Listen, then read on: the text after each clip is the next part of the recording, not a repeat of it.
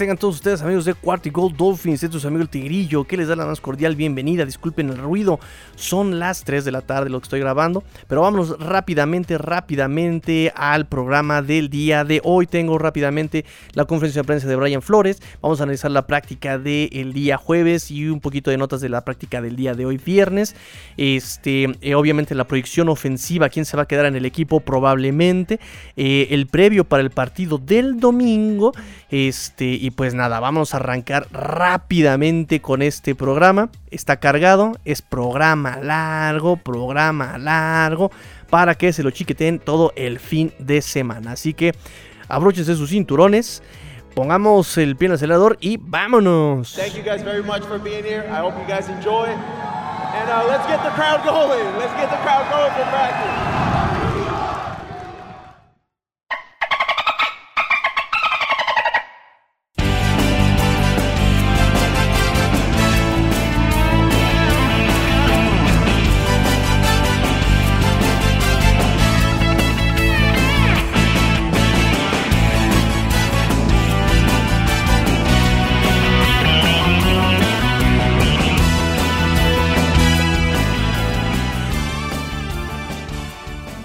Para empezar, vamos con la conferencia de Brian Flores rápidamente. La conferencia de Brian Flores habló sobre el cuerpo de linebackers, dijo que le gusta el grupo por la versatilidad que se maneja, eh, la versatilidad que hay en todos los elementos de linebackers y que puede contribuir en todas las áreas. Puede ser eh, que contribuya en contra del juego terrestre, en contra del juego aéreo, gente que también puede jugar en equipos especiales.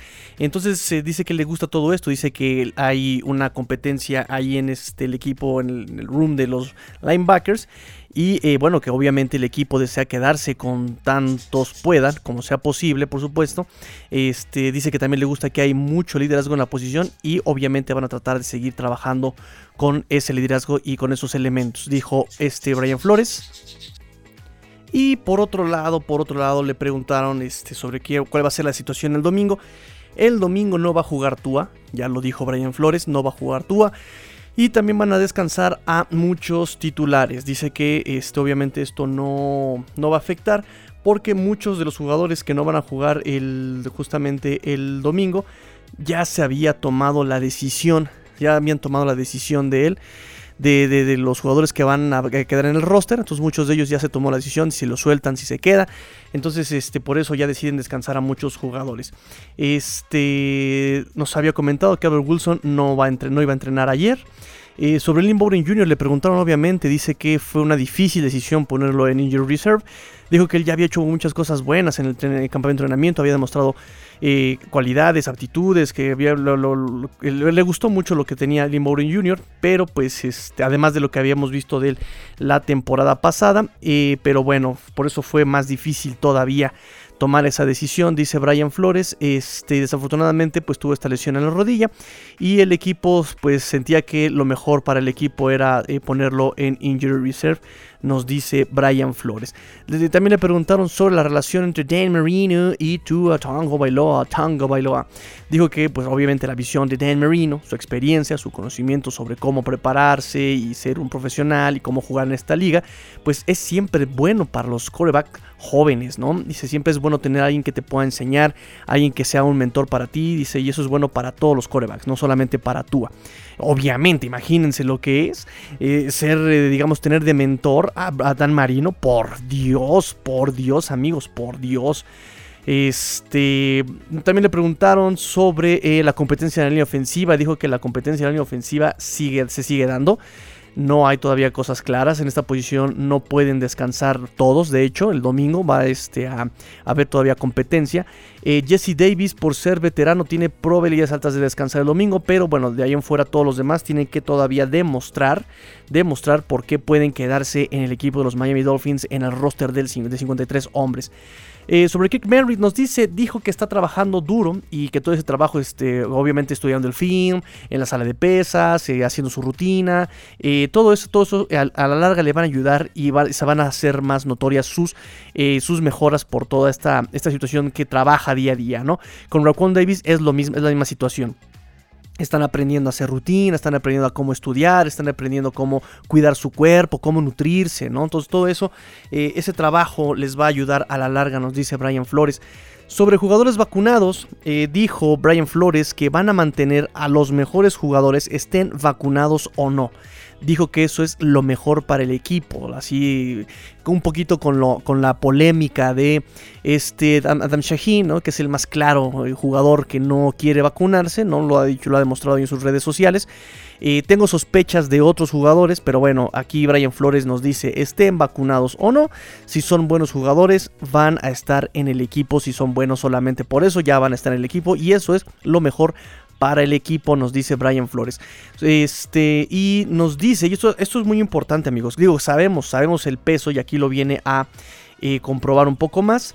Este, dice que el trabajo en equipos especiales tiene un papel relevante en la toma de decisiones sobre el roster final. Pesará mucho si pueden aportar a esta fase del juego. Los equipos especiales para Brian Flores siempre han sido muy importantes. Siempre han sido muy importantes y dice, son importantes para el juego los equipos especiales, no solamente para los Dolphins, sino en toda la liga, nos dice Brian Flores. Digo, eso lo ha demostrado siempre Brian Flores.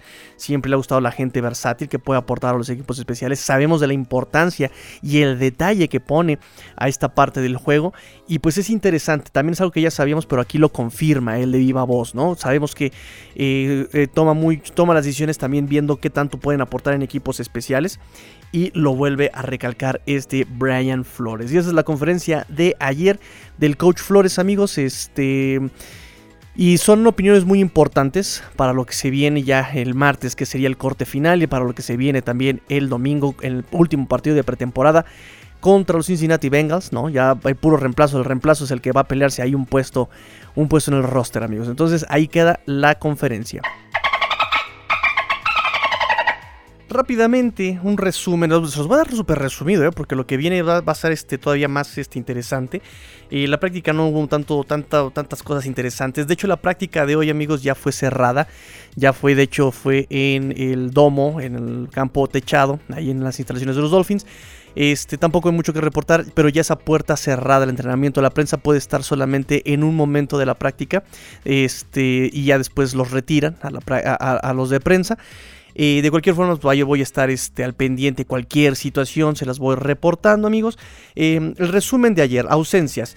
Ethan Carter, le ausente. Vince Beagle, ausente. Pues estaban presentes, pero no estaban practicando. Los que tampoco pudieron practicar fueron Preston Williams, Adam Shaheen ya lleva dos días, tres días este, ausente y no han dicho por qué los Dolphins.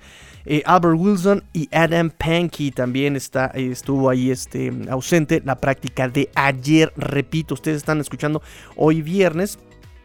Eh, se os voy a combinar con la práctica de hoy.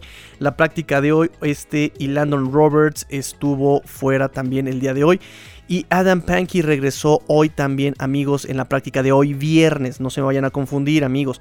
También Javaris Davis regresó. Este Devante Parker estuvo con jersey rojo ayer y estuvo con jersey rojo hoy. Este. Eso es la cuestión de lesionados y ausencias en la práctica, amigos. Y el resumen eh, se os voy a dar muy rápido. Y pues para empezar me gustaría comenzar con que esta fue una práctica sin oficiales. Este, y algo que me gustó de la práctica fue que Landon Roberts casi mata a este Sofan Ahmed. De hecho, eh, Brian Flores le gritó y lo castigó, lo hizo correr este, alrededor del campo. Eh, el típico castigo de coach. Va a dar vueltas al campo, órale, vámonos a correr. Este eh, Hunter Long está teniendo relevancia en el juego aéreo cada vez más. Eso es bueno, a pesar de la rodillera, amigos. Recuerden que él sigue ahí con la rodillera mecánica. Este, tuvo también drop, sí, sí tuvo drop, se le reportó drop. De hecho, se reportó con drop también este Cal Tucker, que ya da un paso atrás en su desarrollo con los Dolphins. Este, y Jalen Waddle también tuvo por ahí un drop. Este, de hecho, de Jalen Waddle hay reportes de que se dolió en un 7 contra 7, ¿no? Eh, después ya regresó como si nada, pero yo no sé a qué le juegan los Dolphins también, o sea, no, no, no, y no sé qué onda con este muchacho, ¿eh? También se duele, se duele, se duele, pero regresa al entrenamiento, no sé qué onda ahí, amigos. Nick Niram se reporta con un este, pass breakup en un pase de Tua a Jalen Waddle, eh, y de hecho también se ve que eh, Nick Niram y este Justin Coleman al día de ayer estuvieron repartiéndose los snaps en el primer equipo, este, como cornerback el, este, Greg Little, Greg Little sobresaliente en el uno contra uno. De hecho, pudo ahí este, contener a Jalen Phillips y a Brian Scarlett. Los dos son muy rápidos, son muy ágiles. Y Greg Little pudo pudo eh, contenerlos, lo cual eso le hace dar un paso adelante en, este, en esta estancia de los Dolphins, este eh, ex segunda ronda por las Panteras de Carolina en el 2019, lo cual es bueno, lo cual es bueno, es bueno que se esté desarrollando y lo, es bueno que, que pueda contra la agilidad. Recuerden que eh, mi más grande miedo es, es un tackle, perdón, un, un, un, un tackle, perdón, ¿qué digo? Un, este, un liniero extremo que sea ágil y le dé la vuelta a los linieros. Eso es lo que a mí me da un poquito como dependiente. Y que pueda él detenerlos eh, eh, sería buenísimo. Eh, Crevon LeBlanc atendido del pie derecho. De hecho, ahí lo tuvieron que atender en el campo. Fuera de la zona de anotación. Le retiraron su botín, le retiraron su, su zapato, su, este, lo retiraron para revisarlo. Este, Larry Coleman, reemplazo de Jesse Davis. Recuerden que este Liam Meikenberg, eh, si no lo sabían, se los cuento. Liam Meikenberg el día de ayer tuvo una lesión que lo obligó a salir y estaba dentro del campo con casco puesto, pero solamente en el sideline, ahí viendo el entrenamiento. Lo cual, bueno, pues nos indica que no es de gravedad. Pero es interesante y lo platicamos ahí en Twitter, de hecho en, en Cuarto y Dolphins, arroba Cuarto y Gold Dolphins, arroba Cuarto Dolphins, que este chavo, tres años sin lesiones, y llega a los Dolphins y se tiene que lesionar, ¿no? O sea, no, no, no entendemos cómo, cómo, funciona esto con los Dolphins. No, no, no entendemos esta cábala, esta maldición, ¿verdad? Porque justamente es lo que a mí me gustaba de, de, de este Liam Eikenberg, que era un jugador muy durable, que no se lesionara, y bueno, ahí está. Entonces Jesse Davis obviamente lo retiran por su veteranía y para cuidarle la carga de trabajo. Y entró este Larned Coleman, séptima ronda a los Dolphins este año. Este, y por último, eh, un dato curioso, un dato que tiene mucha relevancia, Kirk Merritt empezó a fungir como regresador de kickoffs. Eso es muy interesante, amigos, muy interesante. Digo, eh, además de para despejes, ya sabemos que está este Jalen Waddle, está Jackie Rand y está este Malcolm Perry. Para regresos de kickoffs están los mismos, solo cambiamos a Malcolm Perry por Noek Minogany en kickoffs. Y ahora entra este eh, Kirk Merritt a regresar kickoffs. Ya tiene relevancia en equipos especiales. Eso es un mensaje muy, muy, muy grande. Hay, hay, que saberlo leer y ahorita lo vamos a explicar amigos. Vámonos ahora con otra sección del programa que es eh, la proyección ofensiva del roster del 53 hombres.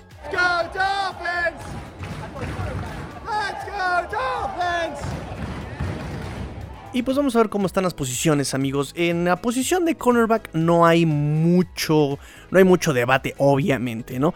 Eh, sabemos que el dueño de la ofensiva es Tua. Sabemos que Jacoby Brissett es un excelente coreback. Digo, desde que lo contrataron les dije que para mí se me hacía un excelente movimiento.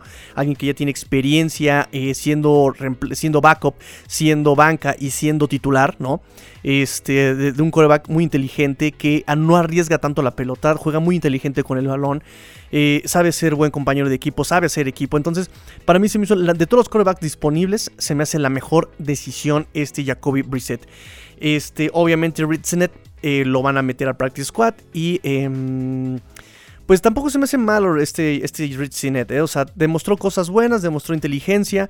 Este, obviamente tiene mucho que desarrollar, ¿no? Sabemos todo lo que implica que los Dolphins lo hayan traído, que tiene cualidades extra cancha, que es un buen compañero de equipo, que le echa ganas, que es disciplinado, que eh, pero tiene mucho que desarrollarse todavía, todavía, ¿no? Él llega como un drafted free agent a los Dolphins este año, o sea, es su primer año en, NFL, pero obviamente se tiene que desarrollar todavía. Eh, vamos a la posición de running backs, la posición de running backs, uy, esta posición está, está interesante, amigos. Em, fíjense, sabemos que el titular, obviamente, y titular por llamarlo de una forma, amigos, ¿eh? porque es el que va a empezar eh, las series ofensivas, es el que es un poquito más como eh, un running back que puede hacer de todo es Miles Gaskin. Miles Gaskin es versátil, puede o va a intentar correr por el centro, puede correr muy bien por fuera, es veloz, ya lo hemos visto cachar pases. Entonces, él es el que ha tenido la mayor relevancia, este, de hecho, en el juego contra Atlanta.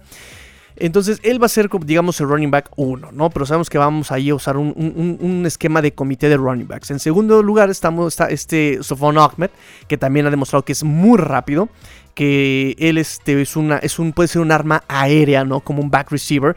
Y lo pueden utilizar en, escapes, lo pueden utilizar en líneas laterales, lo pueden utilizar en, pantallas. Entonces, eh, Sobon Ahmed es, ahí un elemento bastante importante, ¿no? Explota los huecos y, este, también hemos visto cómo rompe tacleos, cómo rompe tacleos y cómo tiene ese balance y esa fortaleza para recibir el golpe y seguir buscando yardas después de la, del contacto. Este, y tenemos en tercer lugar a Malcolm Brown, que es el jugador un poquito más de poder, que ya empezó a despertar lo que puede hacer en el partido contra Atlanta. Por lo menos, digo, fue el reemplazo, el reemplazo de Atlanta, pero ya lo vimos un poquito más involucrado a este Malcolm Brown que también a su vez sabe cachar pases, amigos. No se olviden de eso también de Malcolm Brown. Este, digamos, el año pasado, el año pasado, los, los, Dolphins se manejaron en el roster con cuatro running backs. Era Jordan Howard, Matt Breida, este, este Miles Gaskin y Patrick Laird. Eran los cuatro running backs. Este año mm, yo creo que no va a ser distinto. Vamos a partir de, que, de, este número 4. Entonces queda un cuarto lugar disponible. ¿sí? Eh, los greenbacks que quedan sería Gary Dokes, que lo draftearon este año, Jordan Scarlett, Patrick Laird, como les había comentado, y este Carl Tucker. Carl Tucker lo meten como... Eh, ahora sí que los Dolphins Nominalmente lo meten como fullback, como running back. Muchos lo están considerando como end. Está designado como los dos, digamos, en plantillas extraoficiales. Pero los Dolphins, así digamos, eh, oficialmente, lo tienen en el cuerpo de running backs. Yo lo voy a considerar aquí, de todas maneras lo voy a mencionar en, cuando pase por Titans. Y este, vamos a empezar con Gary Dogs. Gary Dogs em, es un running back joven, es un running back que vimos su, participación en Atlanta fue buena participación con Atlanta, con acarreos, bien, sólido. El problema con Gary Dogs es que tiene muchos drops muchos drops este eh, Gary Dogs lo vimos también en el partido contra Atlanta lo hemos visto en las prácticas no no tiene ese problema con las recepciones además además que el, coordinador ofensivo el co-coordinador ofensivo Jerry Stuttsville este Eric Stuttsville dijo que de él esperaba que fuera todavía con más poder no que, que, esperaba más poder de este running back entonces em, ahí tiene como que se aleja un poco de este roster 50-53 por estos problemitas que tiene. Eh, sin embargo, lo que lo acerca, lo, así que lo que lo tiene en el juego todavía, es que tiene muchísimo más techo de desarrollo que obviamente Patrick Laird. Patrick Laird está desde 2019 y sabemos para lo que sirve. Lo han metido solamente para protección de pase. Casi no lo meten en acarreos. son pocos los acarreos para los que los meten a este Patrick Laird. Eh, pero por otro lado, Patrick Laird Patrick Laird tiene participación en equipos especiales y eso como ya lo hemos visto incluso antes de la conferencia de prensa de Brian Flores, pesa muchísimo en su toma de decisiones. Entonces Patrick Laird, equipos especiales, protección de pase este, y además la veteranía. Entonces ahí la batalla la batalla va a ser justamente, justamente entre Gary Dogs y Patrick Laird. Yo creo que este domingo para ver quién se queda con ese cuarto puesto.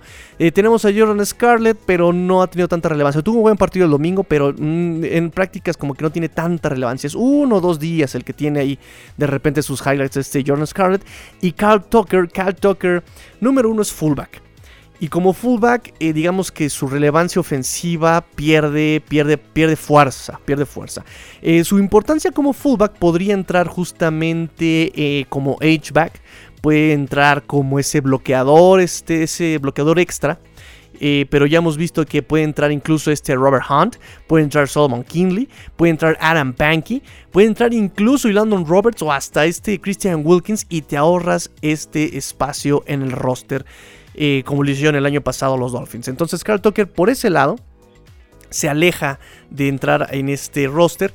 Y por el otro lado también ha tenido drops. O sea, ha tenido la oportunidad de mostrar que puede recibir el pase y, lo tira. Entonces eso también es este, pues malo para, para este eh, Carl Tucker. Eh, vamos a la posición de Vamos a la posición de wide receivers. De wide receivers también eh, está, bonita el, está bonito el debate. Está bonito el debate con wide receivers. Eh, tenemos, digamos, a. uno, son cinco, cinco wide receivers que yo creo que son seguros. Albert Wilson, por la química que ha tenido con Tua en las primeras semanas de, entrenamiento, sabemos que es muy veloz, sabemos que sabe romper tacleos, sabemos que también hace de muchas yardas después de la recepción, sabemos que es un playmaker Albert Wilson y pues llegó renovado. El único problema con él es la durabilidad. Ahorita sigue lesionado, sigue sin practicar. Muchos dicen que lo están cuidando. Este, están protegiendo lo que se vaya a lesionar de veras, de verdad, en este, en este, estos días finales de la pretemporada. Este, pero bueno, Albert Wilson tiene muchas capacidades, ¿no? obviamente por, este, por contrato, Will Fuller, ¿no? Este agente libre que llegó por un año, Will Fuller, eh, también su durabilidad es... Eh, es un tema, la durabilidad de Will Fuller. Y recuerden que él no tiene, él no va a contar roster para la semana 1 por su eh, todavía su castigo, su suspensión, su lista. Él va a entrar a la lista de, excepciones del, comisionado. Entonces ahí él no va a tener este, no va a contar como un, un, hueco en el roster, un espacio en el roster en la semana 1. Pues bueno, ahí ya se salva por lo menos hasta la semana 2, ¿no? Este Devante Parker obviamente también entra por el puro contrato que trae. Es vertical, es muy físico, sabe ganar la pelota en el aire, sabe ganar la pelota en el brinco, sabe discutir la pelota. Este es veterano obviamente también este Devante Parker. Eh, pero, pero, pero creo que eh, la única vez que ha demostrado ser un wide receiver de primera ronda fue en ese 2019. 2020, eh, vamos a decir que no fue tanta su responsabilidad por este cambio ofensivo, por este cambio de coordinador, por este cambio de coreback. Pero bueno, ahí, ahí queda Devante Parker por, por veteranía, por contrato. Eh, después está este Jalen Waddle, el cuarto que tengo aquí es Jalen Waddle. Obviamente primera ronda del draft, que ha tenido muy buena comunicación con Tua, muy buena química con Tua, ha sido veloz. Eh, sus drops son mínimos, han sido mínimos los drops que se le han este, eh, escuchado, que se le han visto. El problema también podría ser eh, su durabilidad. Viene de una lesión de tobillo. Ya van dos sustos que nos mete este muchacho. Uno ahí en el partido pasado, el sábado contra Atlanta. Y en la práctica de ayer, repito, o sea, se dolió, se levantó y volvió a seguir este, entrenando como si nada hubiera pasado. Entonces, no sé, y además insisten en ponerlo como regresador de patadas. E, ese sería como el problema con este Jalen Waddle. Sin embargo, ser primera ronda y ser este jugador del draft, pues ya te, te, facilita la situación porque eres un jugador barato.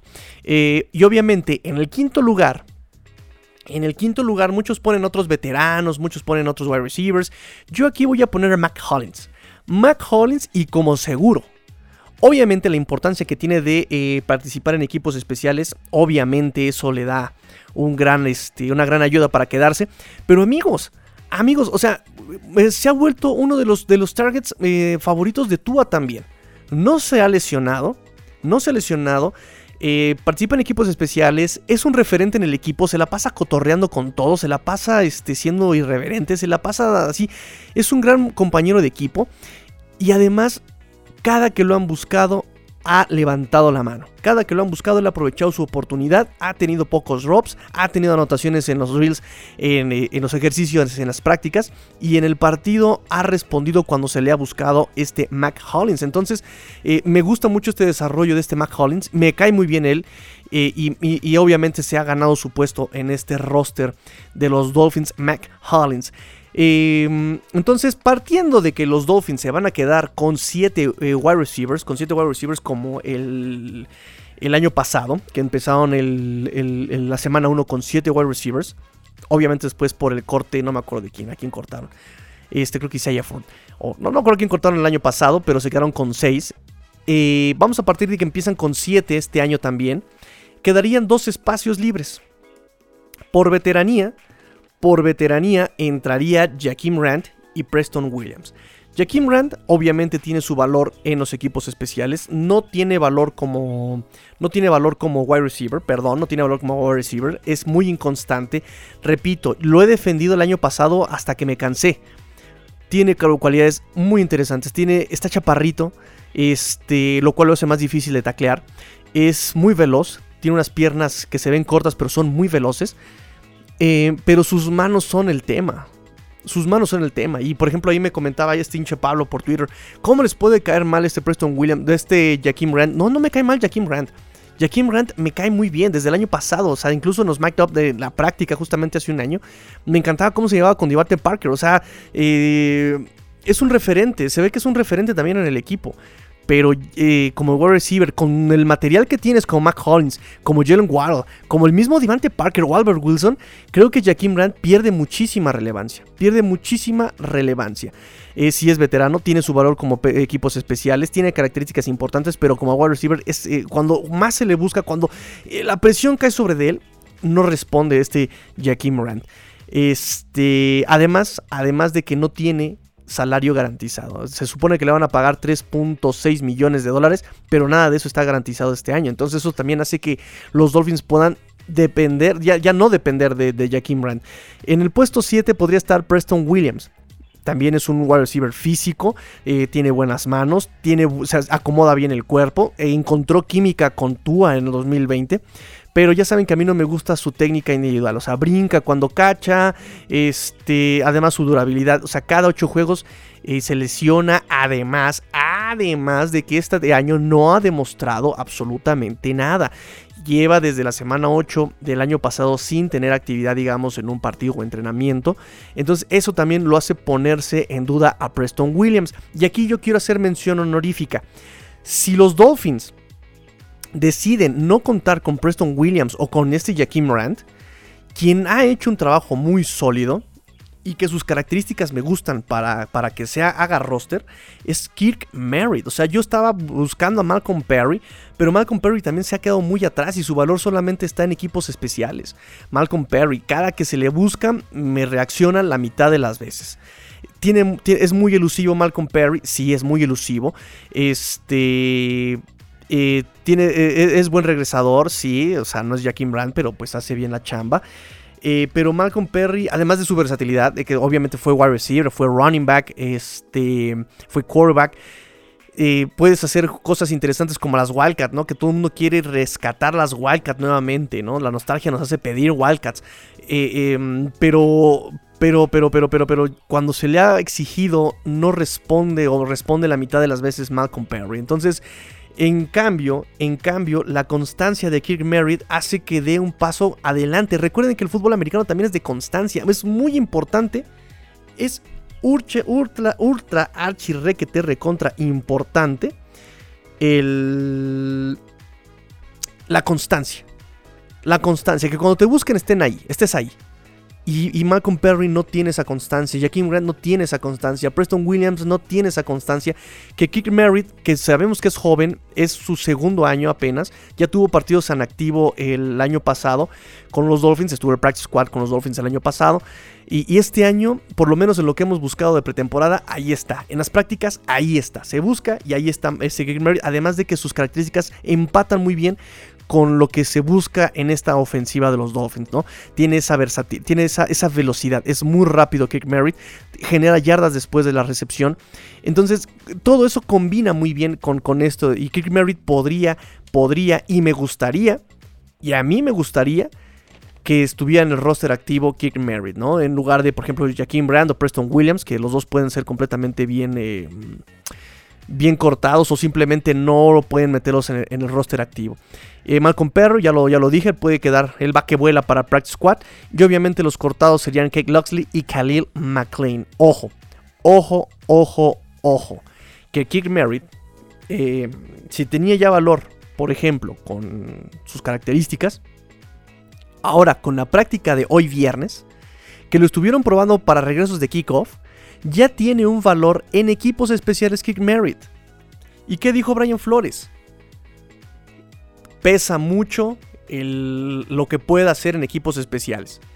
Y ya le están dando oportunidades en kickoff. Eso es un gran mensaje. Eso es un gran mensaje. Te estoy dando la oportunidad para ver si lo puedes aportar en equipos especiales también. O sea, eso es un mensaje muy grande que él ya estaba practicando en equipos especiales, en kickoff, kick merit. No se, no se les haga extraño que lo vayan a meter, por ejemplo, en el, roster activo a Kirk Merritt sobre uno de estos dos, que es Jackie Brand o Preston Williams. ¿eh? Mucho ojo, amigos, con esto.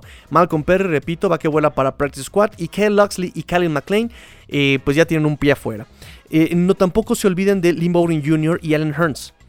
Recuerden que ellos están en Injury Reserve, no están cortados, están en Injury Reserve. Es muy probable todavía que su temporada haya terminado eh, es, más bien, es, eh, es justo decir que su, temporada ya terminó, pero eso no significa que los vayan a cortar.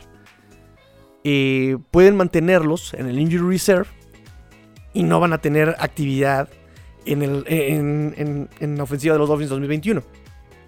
Pero hay que ver cómo van a actuar con ellos.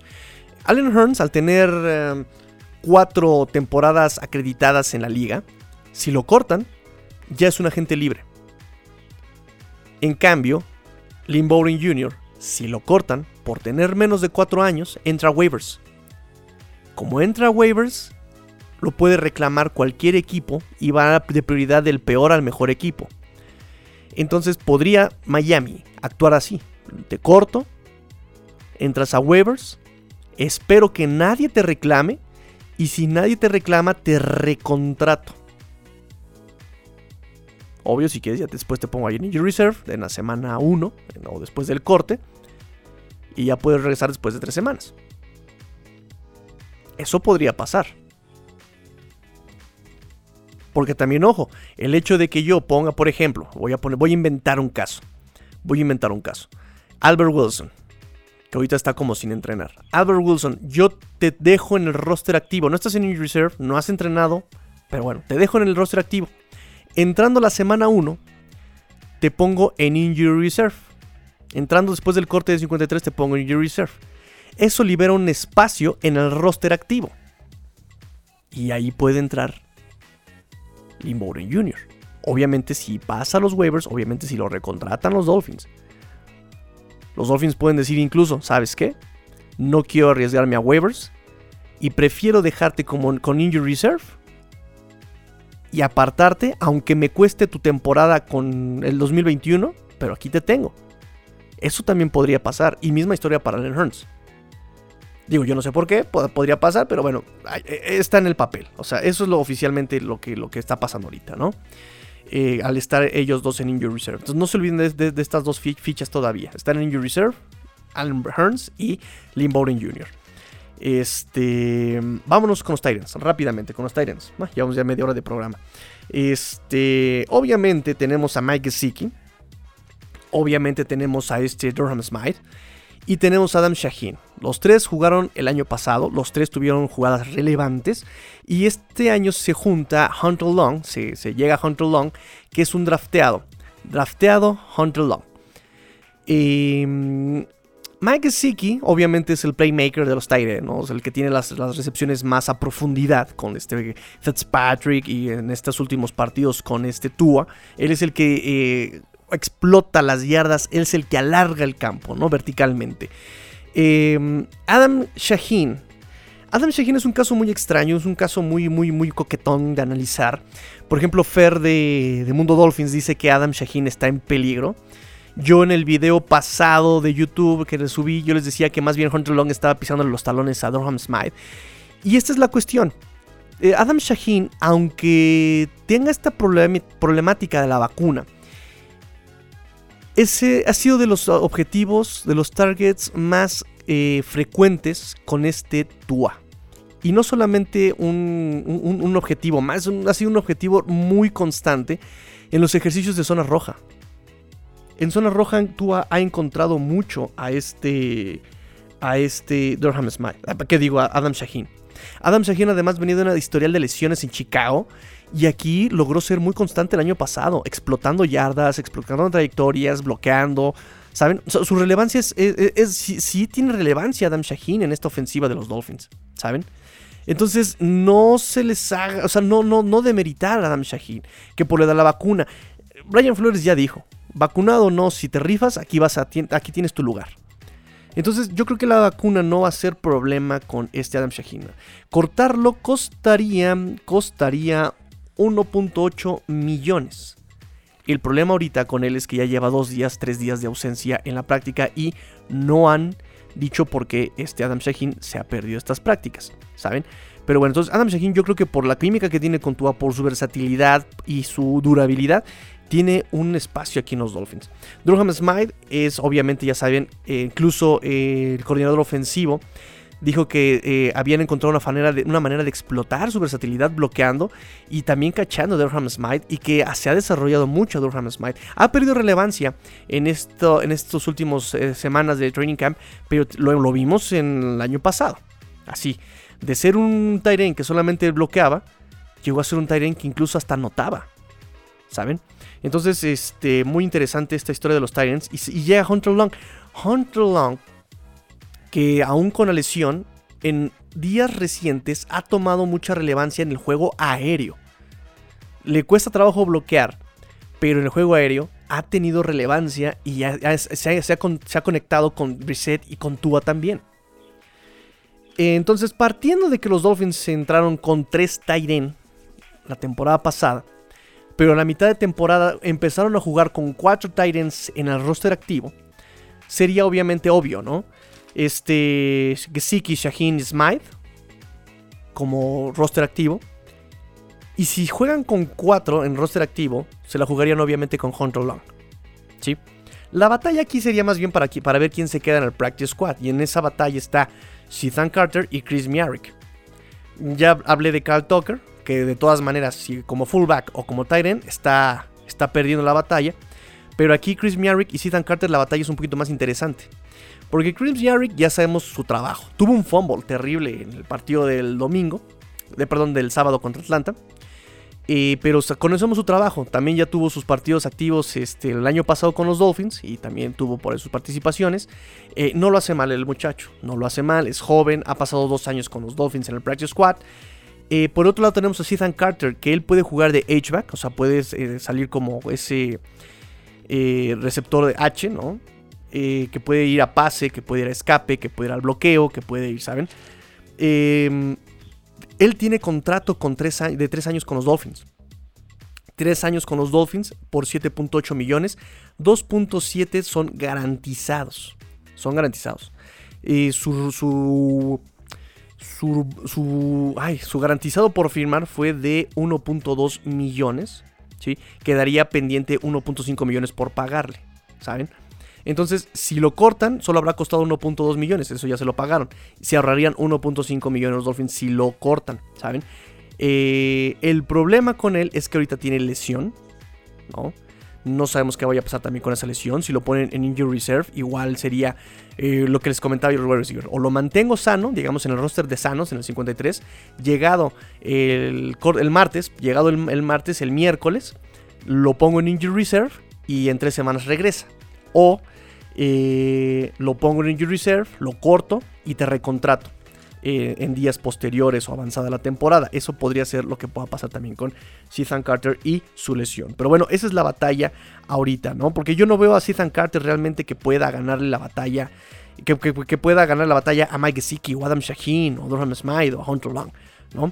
Yo por ahí este, podría ser incluso hasta una cuestión de cambio, ¿no? Un trade por este Ethan Carter. También podría pasar. Eso también podría pasar, un cambio por Ethan Carter. Este.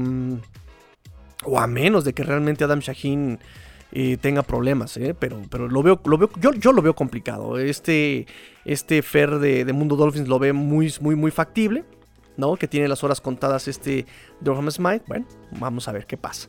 Eh, ya para terminar, la línea ofensiva. Línea ofensiva. Eh, sabemos que los titulares, obviamente, ya, ya está como.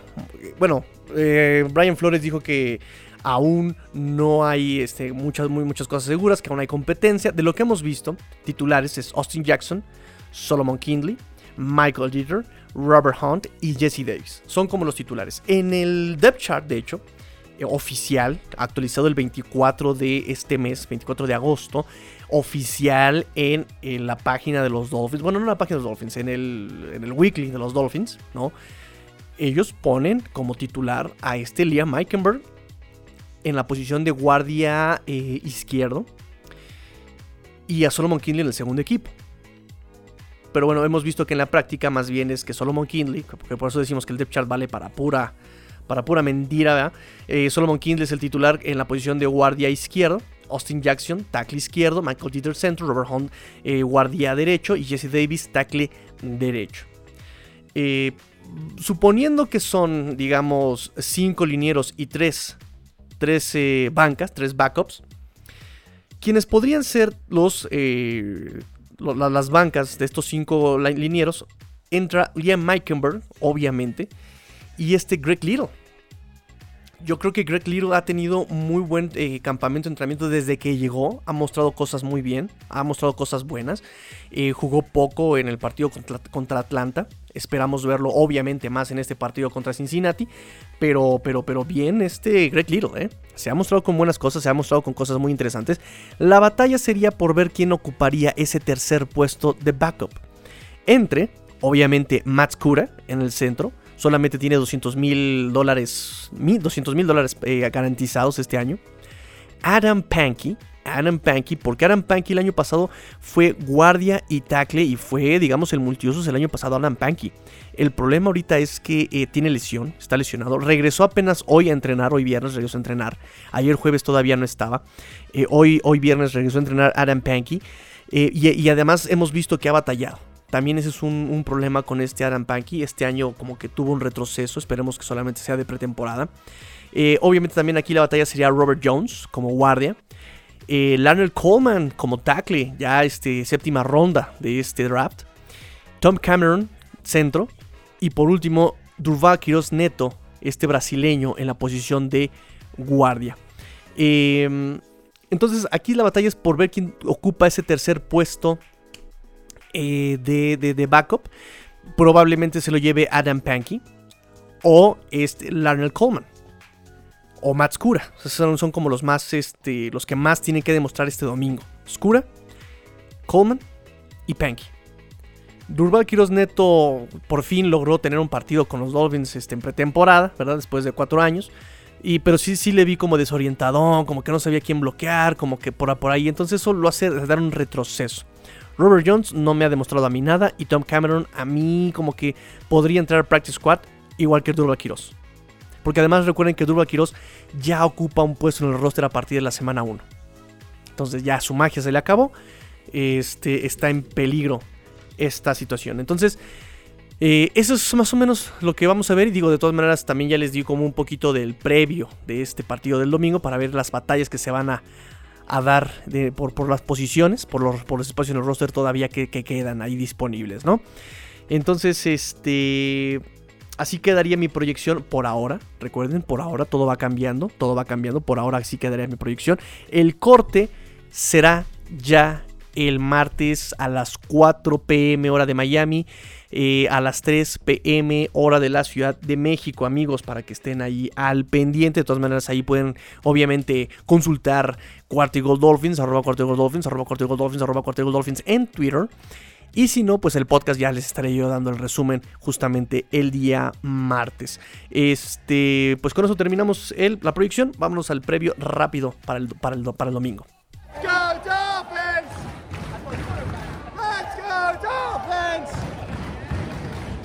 Vámonos con las conexiones, con las conexiones entre eh, el sur de la Florida y Cincinnati. Fíjense que de aquí del sur de la Florida, que ahorita están en Bengals, es el defensive end Trade Hendrickson, que estudió en, la, en, Florida Atlantic University. Y también el tackle ofensivo Fred Johnson, que él estudió en este, también la prepa acá en, en, Royal Palm Beach High School, acá en West Palm Beach, Florida. Ay, como si yo viviera ahí, ¿verdad? Este, y de los Dolphins que estuvieron en Cincinnati, tenemos justamente Adam Pankey, que estudió su, prepa en el Hamilton High School, allá en Ohio. Y por supuesto, por supuesto, este, Gary Dogs, que viene de la Universidad de Cincinnati, amigos. Este, ex Dolphins, antiguos Dolphins que están ahorita en el staff de, los Cincinnati Bengals. El mismo, el mismo Zach Taylor fue un coordinador eh, interino en el 2015. Fue también coach de corebacks en el 2013 y 2014 y asistente de coach de corebacks en el 2012 acá con los Dolphins. Por si no lo sabían, Zach Taylor tuvo esos papeles en los Dolphins.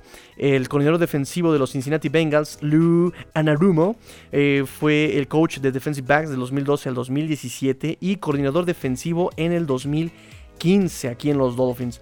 Eh, nada más para que vean amigos, también el eh, coach asistente del coordinador ofensivo eh, Mark Duffner. Eh, fue coach de linebackers en 2014-2015 con los Dolphins y también obviamente se acuerdan del coach Marion Hobby, que ahorita es este coach de línea defensiva. Fue también coach de línea defensiva en 2019 y 2020 con los Dolphins. Es muy, muy, muy, muy, muy, muy reciente este Marion Hobby. Eh, control de calidad defensiva, Jordan Kovacs. Eh, jugó como safety en los Dolphins de 2013 al 2015, 28 partidos jugados con 6 tacleos y una captura. Fíjense nada más, Jordan Kovacs jugó con los Dolphins, ahí el eh, control de calidad defensiva de los Cincinnati Bengals. Y el coach asistente de línea ofensiva, Ben Martin, eh, estuvo como coach asistente en los Dolphins como en el 2014 y en el 2015, amigos. Este jugadores, jugadores de los Cincinnati Bengals, ¿no? Este, el, el cornerback Jalen Davis, Jalen Davis que estuvo jugando los Dolphins en 2018. Samash Pirine en 2019, ¿se acuerdan de él? Jugó como tres partidos, de hecho, ah, un juego, un juego jugado, cinco acarreos para 16 yardas este Samash Pirine. Obviamente se acuerdan de este Isaiah Prince, este que estuvo aquí como tackle en 2019, Isaiah Prince, ¿se acuerdan? Drafteado. Este, y el guardia Keaton Sutherland, ¿se acuerdan también de él? 2019, o sea, tiene poco realmente, tres partidos jugados con los Dolphins. Este, jugadores de los Dolphins que estuvieron en Bengals. Clayton Fetchlem estuvo ahí en los Bengals 2016-2019. Obviamente lo recuerdan. Fue capitán de equipos especiales también allá, este Clayton Fetchlem. Eh, Ethan Carter, obviamente, también estuvo en 2017 hasta el 2020 este Ethan Carter. Y también este, el coach de condición física de Puloka estuvo allá con los Bengals en el 2001. En 2001. Este, en el training camp de los Bengals. Em, y pues eso serían todas las conexiones que tenemos. Hay más conexiones, pero son menos interesantes. No, no, son, no están tan padrísimísimas. Em, algunas, em, algunas estadísticas. Las últimas cinco veces que se vieron los Cincinnati Bengals y los Dolphins. Eh, los Dolphins han ganado. Déjenme ver. Uno, dos, tres, 4, ah, las 5 veces, en, temporada regular, las 5 veces que se han visto, ha ganado Miami. En el 2013, 22 a 20 en tiempo extra. En el 2016, Cincinnati, ah, no, aquí se ganó Cincinnati, o sea, 4-1. Cincinnati le ganó a Miami, este, 22-7. Cincinnati le ganó a Miami también en el 2018, 27 a 17. Y Miami 38 a 35 en tiempo extra en el 2019. ¿Se acuerdan de ese partido? Ah, y en el 2020 Miami 19, Cincinnati 7. Este. Su, su, su, su, este, récord histórico: 17 para Miami, 7 para Cincinnati Bengals. Y en postemporada, Miami le gana 1, 1 a 0 a los Cincinnati Bengals. Este, quieren que les dé todavía también este, los hechos más, relevantes. El margen de victoria más grande de los Dolphins fue de 24 dos veces el más reciente en el 91. El margen de victoria más grande de Cincinnati fue de 17 puntos, Cincinnati 38, Miami 21 en 1968. Este, la serie actual de los Dolphins es de dos ganados en el 2019 y 2020. El la más largo de victorias sobre Cincinnati ha sido de 7, desde el 70, de 9, perdón, desde el 78 al 2009 victorias, la racha más larga de Miami sobre Cincinnati. La racha eh, más larga de Cincinnati ha sido de dos, eh, tres veces, eh, de 2016 al 2018, la más, la más reciente. El mayor, punto de puntos, el mayor número de puntos anotado por Miami ha sido 38 puntos, dos veces, el más reciente en 2019. la mayor cantidad de puntos anotados por Cincinnati, 38 puntos también, dos veces, la más reciente en el 2007. La mayor cantidad de puntos anotados por los dos equipos ha sido de 73 en el 2019. La menor cantidad de puntos anotados por Miami ha sido de 13 en el 2004. La menor cantidad de puntos anotados por Cincinnati ha sido de 0 en el 78. Bravo. Y la menor cantidad de puntos anotados por los dos equipos ha sido de 21 en 1978 con victoria de Miami 21 a 0 en 1978. No hay mucho que decirles de previo, amigos, porque es pretemporada, es pretemporada, entonces no hay mucho que analizar todavía. De hecho, los Dolphins, recuerden que no van a jugar con los titulares, van a descansar la mayoría, por lo menos eh, todos menos en la línea ofensiva. Este, por el contrario, los Cincinnati Bengals le van a dar este, algunos snaps a Joe Burrow. Entonces, eh, recuerden que en estos partidos el marcador no importa tanto, solamente hay que ver estas batallas que les comenté, eh, resumiendo las batallas que va a haber en esta en este partido internas va a ser obviamente de running backs de este Jordan Scarlett, perdón, este Gary Dawes contra este Patrick Laird. El wide receivers va a ser este Jaquim Rand, Preston Williams y Kirk Merritt. A ver quién se queda con, un, con, el roster activo. En los tight ends, para ver más bien quién se queda con el practice squad, ¿no? Si Chris Miarick o Ethan Carter, o ver qué van a hacer con Ethan Carter, que por supuesto está lesionado, o sea, ni siquiera va a jugar este el partido. Y en la línea ofensiva, para ver quién se queda como reemplazo, ¿no? Si Matt Scura, si Adam Pankey o Leonard Coleman, ¿no? Desde mi perspectiva, por supuesto. Este, a la defensiva, a la defensiva, En la posición de línea defensiva es ver quién se queda también ahí con reemplazos y Jason Strawbridge o este John Jenkins o Jonathan, Jonathan Ledbetter. Este, Benito Jones y Tyshon Render como que sí se van más como practice squad, pero aquí la competencia va a ser entre Jason Strawbridge y este John Jenkins, ¿no? incluso hasta el mismo, mismo Jonathan Ledbetter. Eh, en la posición de linebackers, eh, vamos a ver quién se queda eh, más bien este, también en practice squad. Vince Beagle tiene un pie fuera, Calvin Munson tiene un pie fuera. Entonces ver la competencia entre Duke Riley, Samuel Wavoen, este, y hasta el mismo Landon Roberts, porque aunque fue capitán el año pasado, ahorita él no tiene mucha actividad, obviamente, entrenamiento, y además no tiene dinero garantizado que le vayan a dar. Entonces también va a ser muy fácil eh, no contar con su presencia en este año, este Roberts. Eh, de todas maneras, tenemos que este, ver, ver, para empezar, si lo alinean, ¿no? Si no lo alinean, quiere decir que ya tiene su puesto garantizado. Y si lo alinean, pues ver contra quién se está compitiendo, ¿no? Porque recuerden que también dijo eso, desde Atlanta ya sabemos el destino de muchos jugadores, dijo Brian Flores, ¿no? Entonces ya no vale la pena arriesgarlos en el partido del, domingo. Entonces ver la competencia de Jason Strawbridge y John Jenkins creo que es la más, la más, este, la más interesante. Jonathan Ledbetter. En los linebackers, ver eh, a este Samuel Vaughn, a Duke Riley y a Landon Roberts, a ver quién se queda ahí también con el puesto de linebacker. Y con la, posición de defensive backs, fíjense que ahí va a estar la competencia entre, em, más bien este, eh, Jabari Davis, Chill Williams, esas dos en cornerback. Y en safety, pues este Clinton Fejelem. Ah, también este Crevon LeBlanc también entra ahí en la competencia Crevon LeBlanc.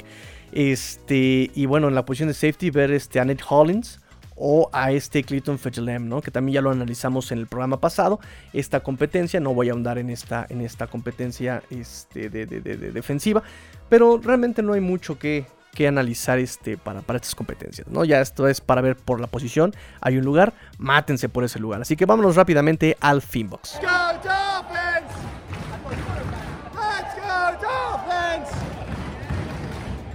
Me dio mucha risa, amigos, porque estaba yo a punto de dormirme y decir, ay, bueno, lo bueno es que no hubo, no hubo Finbox, porque no así ni siquiera me.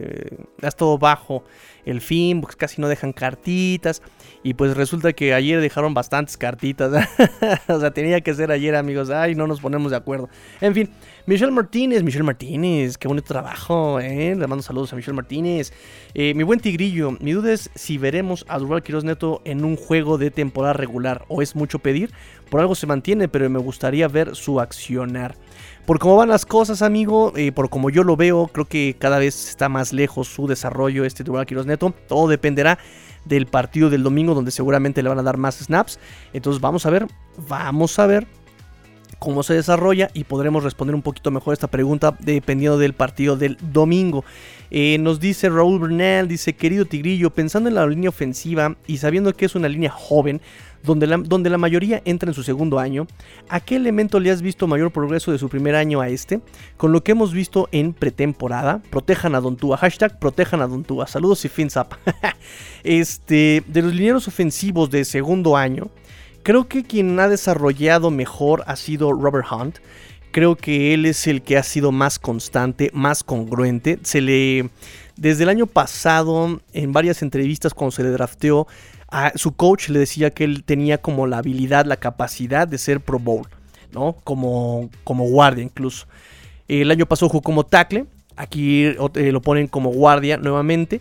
Y pues sí, o sea, se ve sólido este Robert Hunt, entonces creo que ha sido el mejor, ¿no? Solomon Kingsley le costó arrancar, parece que ya está agarrando otra vez ritmo y pues sabemos lo, que está batallando este Austin, Austin Jackson. Entonces creo que, creo que el que mejor se ha desarrollado ha sido justamente Robert Hunt. Roberto Cacería, Robert Hunt. Este, nos dice Said Citro, hola Tigrillo, dados los problemas de la línea ofensiva, si no mejora lo suficiente, Tua podría ser un coreback similar a Russell Wilson. Wow, fíjate que eh, es interesante, es interesante cómo eh, al principio de este año, ya no, no voy a dar tanto rodeo, al principio de este año preguntaban cómo veíamos, en qué, qué, equivalencia podría tener este Tua con respecto a este año. Eh, con respecto a algún otro coreback que hayamos visto, ¿no? Entonces me da mucho gusto. Creo que por ahí fue Luis Borja el que preguntó. Me dio mucho gusto que este Huguito Manero y yo coincidimos en muchísimas cosas. O sea, cada que pensamos algo, por ejemplo, él también cree que este Adam Shaheen es un gran eh, target para este Tua, ¿no? O sea, que no está tan, tan claro que vayan a cortar a Adam Shaheen. Este. Y sobre esta situación de Tua, cuando preguntaron eso a quién se parecía, yo lo primero que pensé fue justamente una combinación entre Drew Brees y este Russell Wilson, ¿no? Em, él piensa lo mismo. Y es curioso que aquí me preguntes, por ejemplo, si es similar a Russell Wilson, ¿no? Por, su situación en la ofensiva.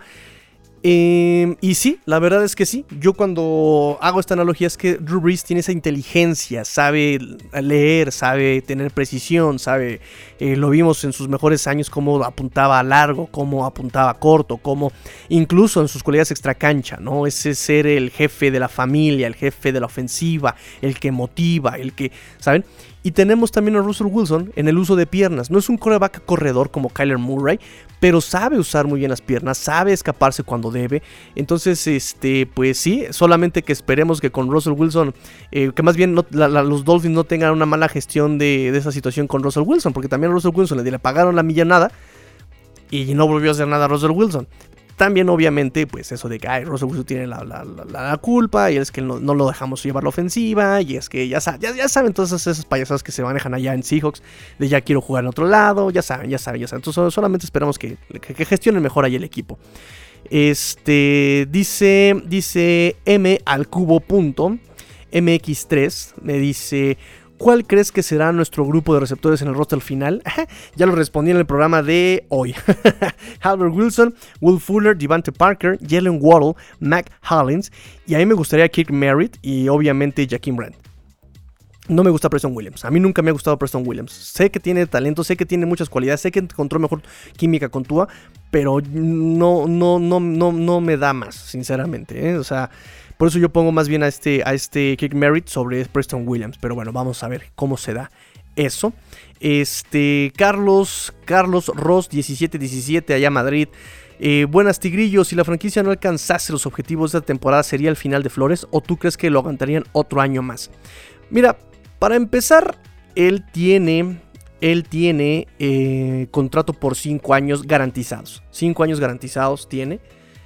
No creo que obviamente aceleren ese proceso. Yo creo que también este... Sí sería, sí está muy presionado, está muy presionado. Eh, lo hemos platicado en Run Tables con sus amigos de, la división. Es de los coaches más presionados. Eh, entra su tercer año, ya tendría que aquí haber consolidación. Repito, al mismo tiempo es el primer año de Tua. Si, lo ponemos, si nos ponemos muy, muy barcos, es el primer año de Tua. El año pasado fue de rehabilitación, no fue un año de, trabajo, fue un año de rehabilitación. Este, y además el año pasado, pues el cocheo, pues el coordinador ofensivo, las armas que tenía, la lesión que tenía, o sea, eh, fue como una pretemporada grandota para Tua. Aquí sería realmente ver su primer año de desarrollo.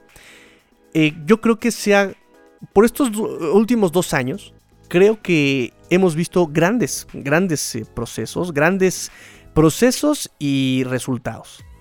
Hemos visto cómo un equipo que tenía la cabeza mirando hacia abajo ha empezado a mirar hacia arriba. Jugadores que, les gusta jugar ahí, que juegan en familia.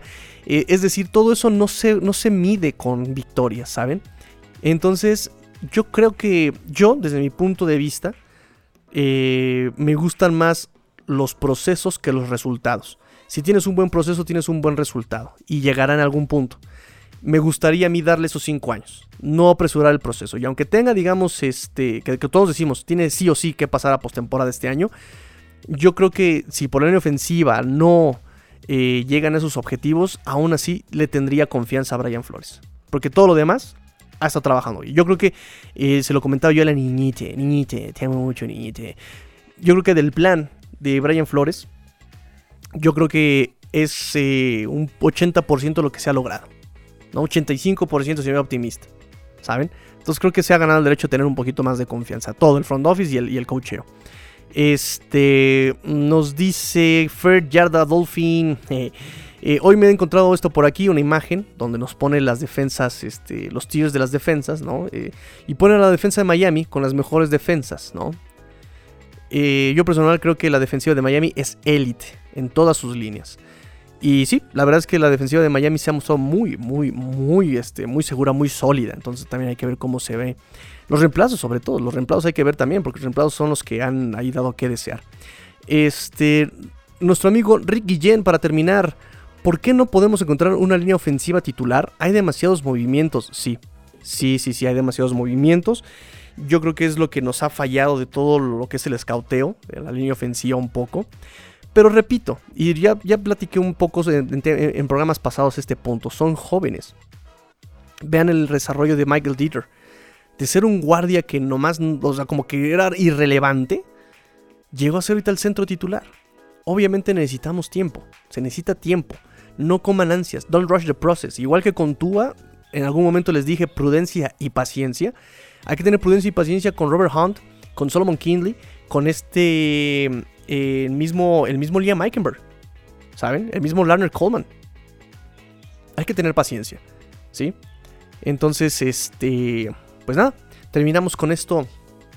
Terminamos con esto el programa del día de hoy. Programa largo, programa largo para el fin de semana. Para que el fin de semana lo escuchen. Yo grabo programa seguramente hasta el domingo. Hasta el domingo o hasta el lunes. Este, en ese momento nos escuchamos. Voy a intentar hacer el video de previo. Yo creo que lo voy a hacer sobre las. No hay mucho que analizar este partido, más que las, simplemente las batallas internas, repito. Entonces, eh, nos estamos escuchando el domingo en la noche, el lunes por la mañana. Pórtense mal, cuídense bien, sean el cambio que quieren ver en el mundo. Esto fue Gold Dolphins, porque la NFL termina y los Dolphins tampoco. Fins up. Tigrillo fuera.